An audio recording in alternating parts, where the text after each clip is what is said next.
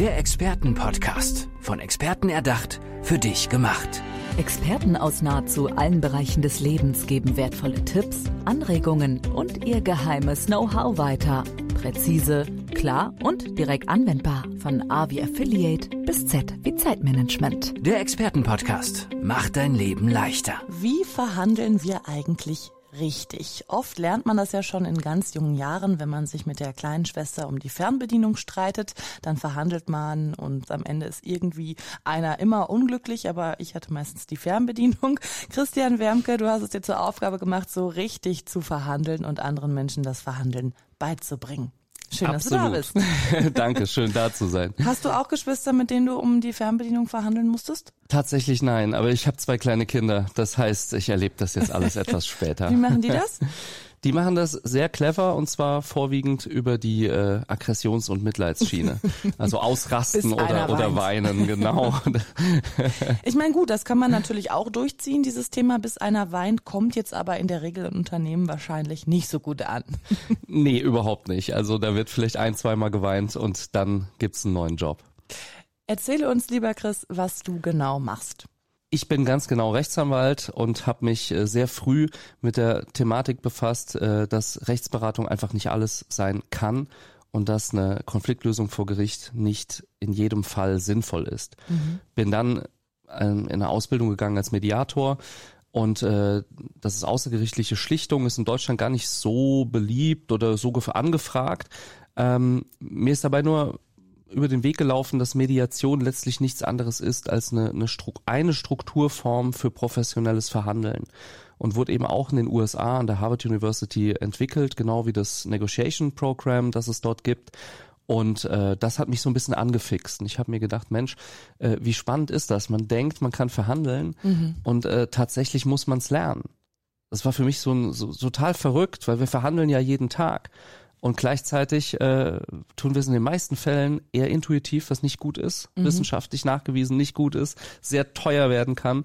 Und äh, man muss es einfach lernen, um es zu können. Und dann bin ich den Weg gegangen über, über systemische Ausbildung hin zu einer Verhandlungsausbildung, äh, dürfte dann auch über den großen Teich nach Boston und ähm, ja, habe mir das beibringen lassen und heute kann ich's. Kannst du uns direkt mal ein Beispiel geben, wie wir intuitiv verhandeln und warum wir das besser nicht machen sollten? Ja, der Klassiker ist eben, äh, dass zum Beispiel eine gestandene Führungskraft, der es finanziell gut geht, die dementsprechend auch denkt, sie ist sehr erfolgreich, sie kann ganz viel oder auch alles, halt einfach sagt, äh, ja, das haben wir schon immer so gemacht, das fühlt sich so und so an und das machen wir jetzt einfach so. Mhm. Und es gibt einen Professor für, für systemisches Coaching, ähm, Professor Fritz Simon, der hat mal gesagt, äh, höre auf deinen Bauch, aber gehorche ihm nicht. Mhm. Und äh, deswegen ist ja immer wichtig, auf seine Intuition zu hören. Und je komplexer eine Entscheidungssituation ist, umso besser auf die Intuition auch zu hören. Aber in der Verhandlung da gelten ganz klare Vorbereitungsmaßstäbe. Und da ist es einfach wichtig, rational ranzugehen in die Vorbereitung. Äh, und wenn dann irgendwo eine Komplexität ist, klar, dann eben hör auch auf deinen Bauch. Ne? Ähm, aber binde es nur ein und entscheide nicht ad hoc. Ach, das könnte jetzt gut sein, äh, ich verhandle jetzt mal so und so. Das ist meistens nicht hilfreich und führt zu schlechten Ergebnissen. Mhm. Was fasziniert dich denn so sehr an dem Thema Verhandlungen, dass du dich da so reingefuchst hast? Als ich gelernt habe, dass Verhandeln nicht nur Basarverhandeln ist. Also dieses klassische Nullsummenspiel. Falschen. Ja, genau, das Falschen, oder auf Englisch Bargaining. Und äh, das klassische Nullsummenspiel, das einfach das, was ich weniger in der Tasche habe, hat der andere mehr in der Tasche und umgekehrt. Das ist ja so der Klassiker, ne? Hm. Jemand sagt was und dann sagen wir, ja, treffen wir uns in der Mitte oder so. Diese, diese, diese Faszination der magnetischen Anziehung der Mitte. Es ist ja nicht rational. Es ist sogar eher Blödsinn in vielen Fällen. Je nachdem, welche Zahl ich aufrufe, verändert sich ja auch die Mitte. Also warum sollte die Mitte fair sein? Mhm. Aber oft sagen die Leute, ja, 50-50 ist doch fair. Ja? Und ähm, das kann man vielleicht ganz gut an so einem Kuchenbeispiel mhm. bringen. Ja? Äh, da wird ein Kuchen gebacken. Da wird gesagt, komm, machen wir 50-50, halbe halbe, ist doch fair. Da könnte man sagen, ja, man könnte aber auch sagen, das ist doch total unfair. Es muss doch der das größere Stück bekommen, der den Kuchen gebacken hat und die Zutaten mitgebracht hat. Und dann sagen andere wieder, das ist doch total unfair, weil, weil es muss doch der das größere Stück bekommen, der den größeren Hunger hat oder mhm. die größte Not. Und das ist halt alles irgendwie fair. Und das hat mich fasziniert. Äh, es scheint doch da mehr zu geben als dieses klassische Nullsummenspiel. Und das ist halt eben die interessenintegrierende Verhandlungsform oder wertschöpfendes Verhandeln.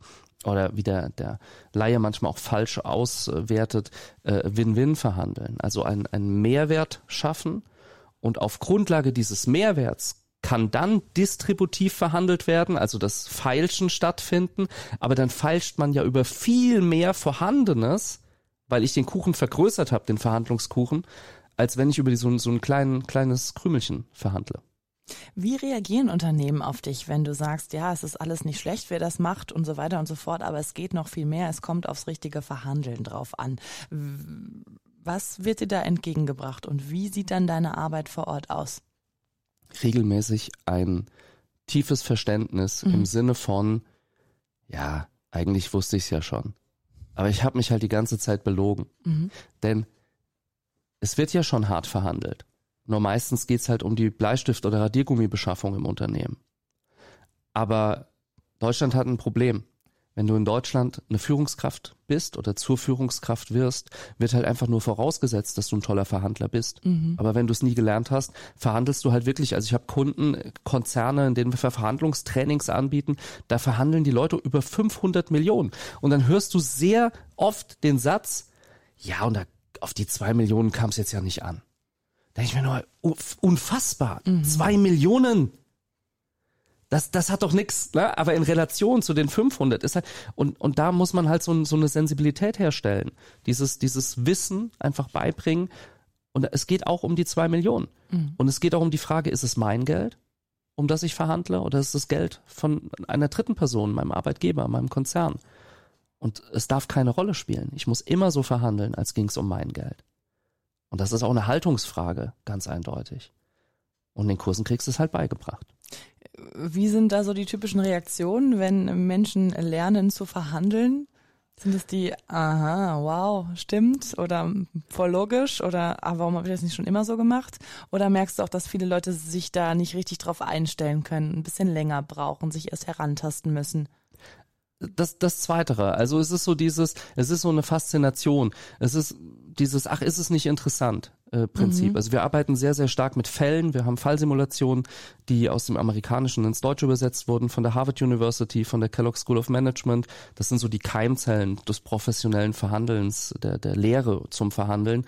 Und ähm, wir arbeiten da mit dem Action Learning Prinzip. Also es bedeutet, wir erzählen nicht, wie es geht, lassen die Leute eine Fallsimulation machen und dann reflektieren wir die Ergebnisse in der Gruppe. Mhm.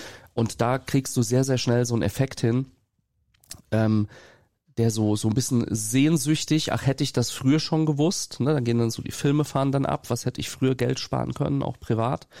Und äh, gleichzeitig dieses faszinierende, die los? ja, ja, ja, schon so ein bisschen Frustration mhm. kommt, aber dann auch so diese Zuversicht, ach wie krass, ich kann das jetzt für die Zukunft, kann ich das umsetzen und kann Geld sparen. Nicht nur für mein Unternehmen, das vielleicht die Ausbildung bezahlt, sondern eben auch privat, weil es gibt doch oft Unternehmen, die fragen mich an, ähm, ähm, kannst du ein spezifisches Verhandlungstraining machen für unsere Branche?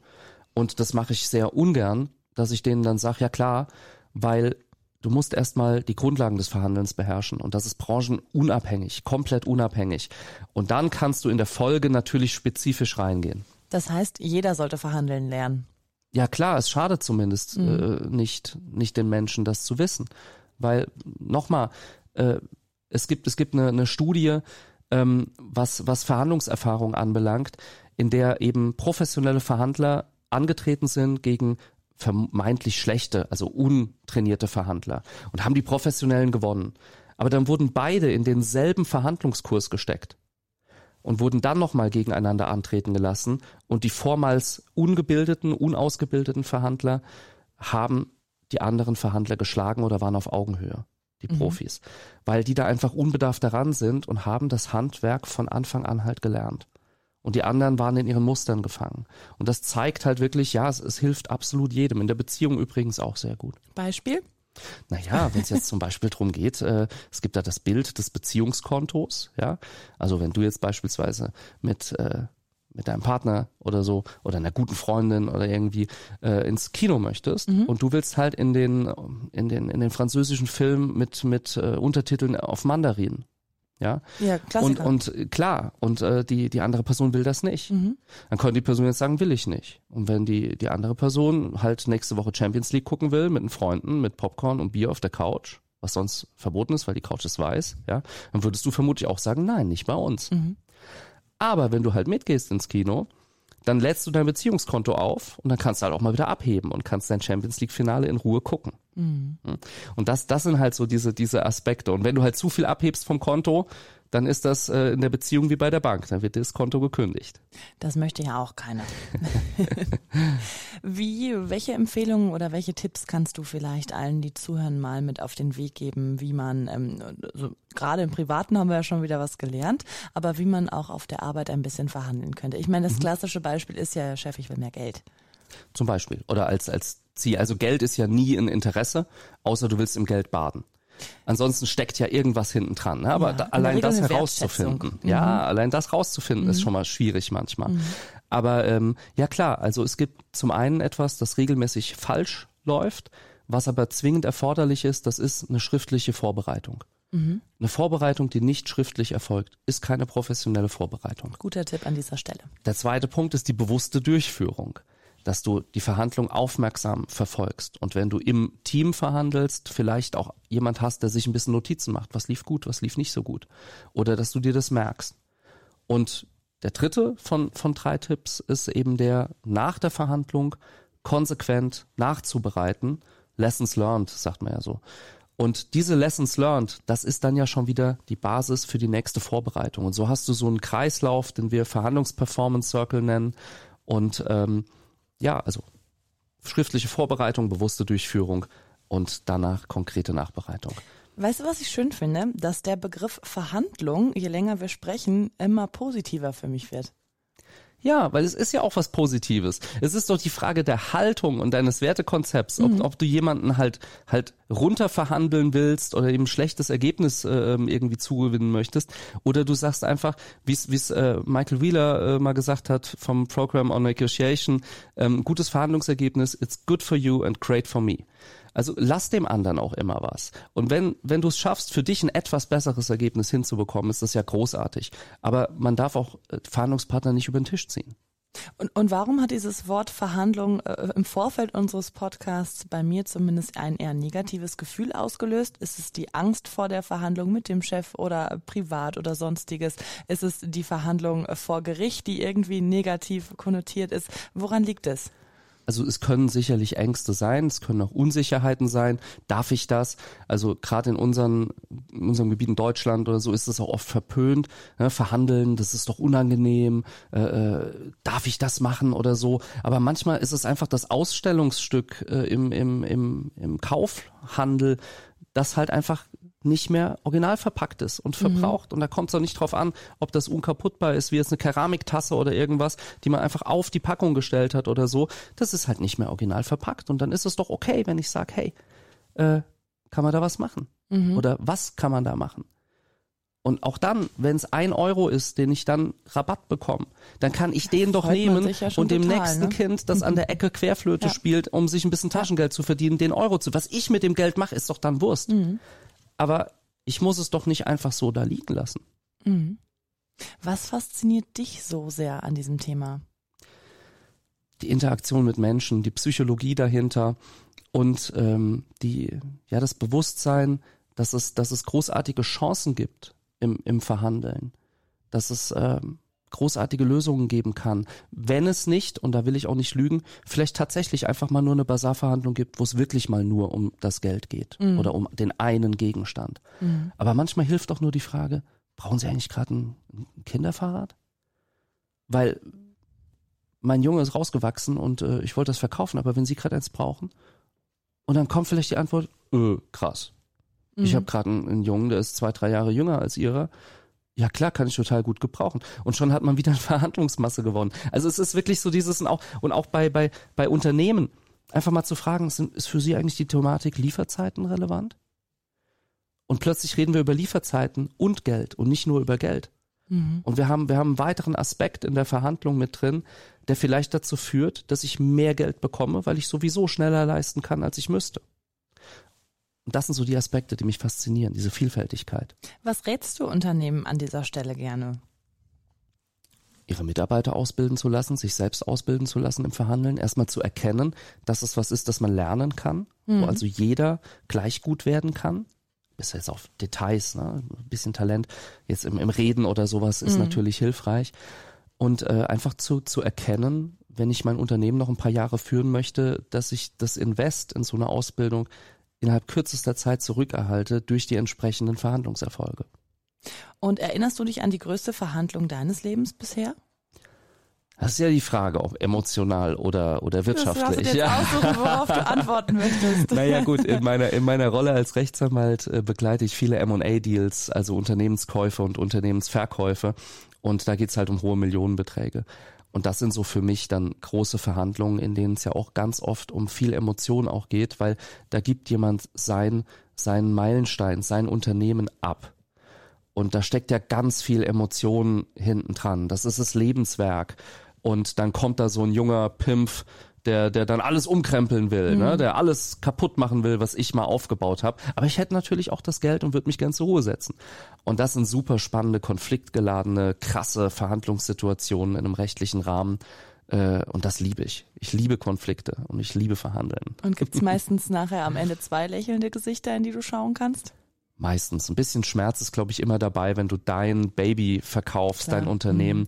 Aber ja, äh, die Menschen sind zufrieden. Und es gibt dann ja auch Regelungen wie, wie Earnout-Klauseln, dass man halt noch mal vier, fünf Jahre drin bleibt im Unternehmen und sein Wissen auch noch weitergibt und auch, auch miterlebt, dass da nicht alles umgekrempelt wird immer gleich.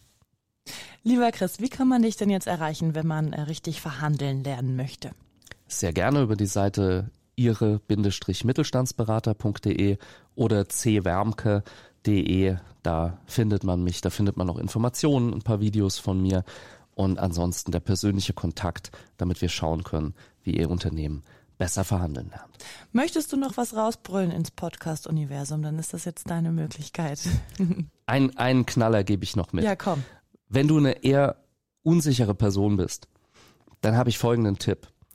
Die Amerikaner nennen das the toughest question. Also überleg dir, was ist die tougheste, die für dich schwierigst zu beantwortende Frage in der Verhandlung, die folgt? Vor welcher Frage hast du die größte Angst?